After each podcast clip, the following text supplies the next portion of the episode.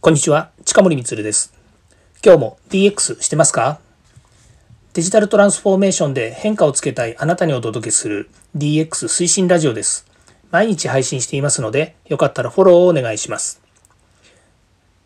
今日はですね、DX 特別編としてデジタルトランスフォーメーションを DX というのをやめるというお話をします。今までですね、この番組 DX 企画書のネタ帳というですね、いうふうに言っていますし、もちろんその放送の中でもですね、DX、DX ってもう散々っぱら言ってますし、でもそれがデジタルトランスフォーメーションっていうことも、えー、ことあるごとにですね、並べて言ったりっていうのはしてるんですね。でもですね、世の中一般的な皆さんの理解って、DX ってもともとデラックスですよね。で、例えばテレビの番組でも、なんとかなんとか DX って書いてあったら、デラックス。最近はですね、えっと、薬ですね。あの、何かの薬がですね、えっと、DX っていうのを DX っていうようなですね、言い方をしたりですね。つまり、DX っていうのはデジタルトランスフォーメーションの略称でありますよっていうのは、本当ここ2、3年のところで出てきた話であってですね、もともとはデラックスであったということですね。それで2番目がですね、このデジタルっていうのはやっぱり専門用語なんですよね。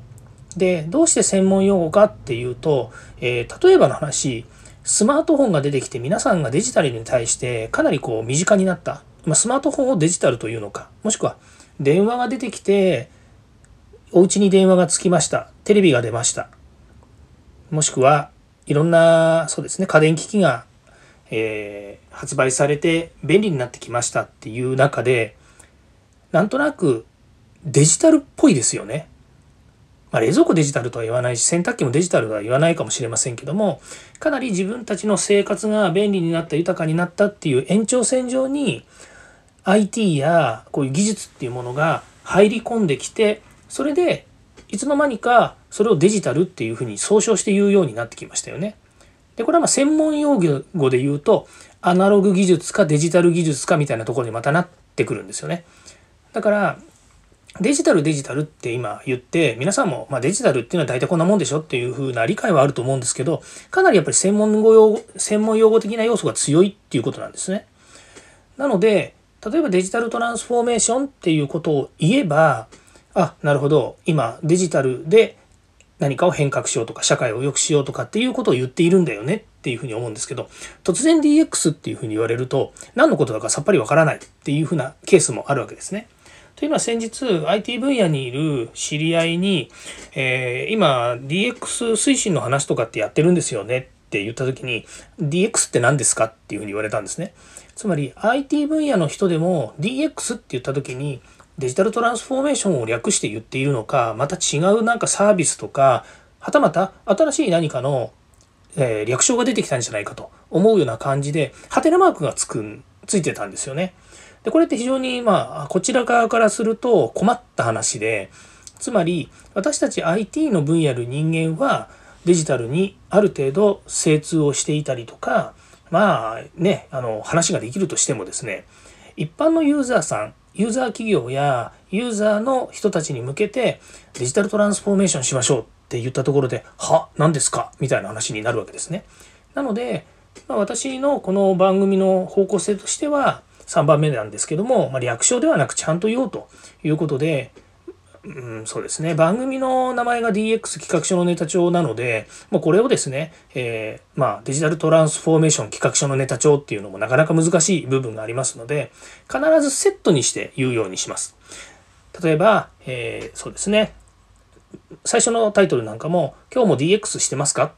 デジタルトランスフォーメーションで変化をつけたいあなたにお届けする DX 推進ラジオですというように、最初の冒頭からデジタルトランスフォーメーションっていうキーワードは出すようにしています。なので、今後もですね、できる限り DX、DX が DX で一人歩きするだけではなく、しっかりとですね、デジタルトランスフォーメーションっていうことをですね、これは社会が認知するまでですね、DX がデジタルトランスフォーメーションだって認知されたら、あの、ここまで言う必要もなく、皆さんと共有できるということになりますけども、現時点ではですね、まだまだ、えー、認知が、えー、認知が足りない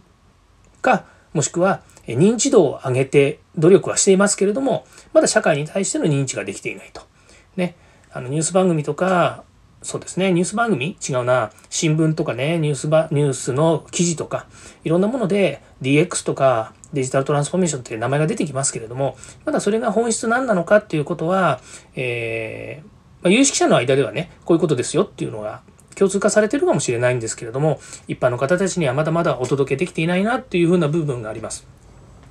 だからこそですね、あの私もこういうあの DX 企画書のネタ帳っていう番組を始めたわけですけれども、まあそういっても始めたこともありますし、それからあの IT 業界に身を置いている人間としてはですね、やはり皆さんにですね、もっとデジタルの利活用することによって、え少なくとも社会が良くなっていくところにですね、相乗りしていってほしいなと思いますし、まあもちろん僕なんかよりもね、全然先進んでやってる会社さんや、え人もいますので、まあそこはね、えみんなと一緒に、えどんどんやっていけばいいと。何も足並み揃える必要も全然なく、やれる人はやればいいだろうというところがあるので、どんどん進んでいっちゃってほしいなとは思うんですけども、ただですね、社会的にもデジタルなしでは、あの、例えばスマートフォンなしではなかなか社会では生きにくいよねっていう部分があるのと同時にですね、デジタルを意識しなくても自分たちの生活や身の回りが良くなっていくっていうことが必要なので、まあ、そのため DX っていうのも必要だと思うんですね。そのデジタルを意識しないでも、えー、その恩恵が受けられるっていうことが DX 推進っていう部分の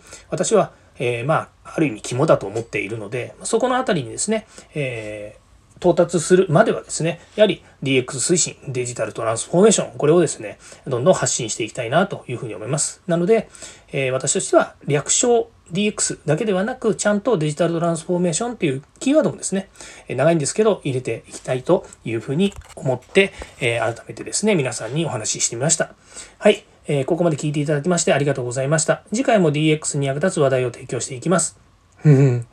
次回もデジタルトランスフォーメーションに役立つ話題を提供していきます。よかったらいいねやフォロー、コメントお願いいたします。近森光でした。ではまた。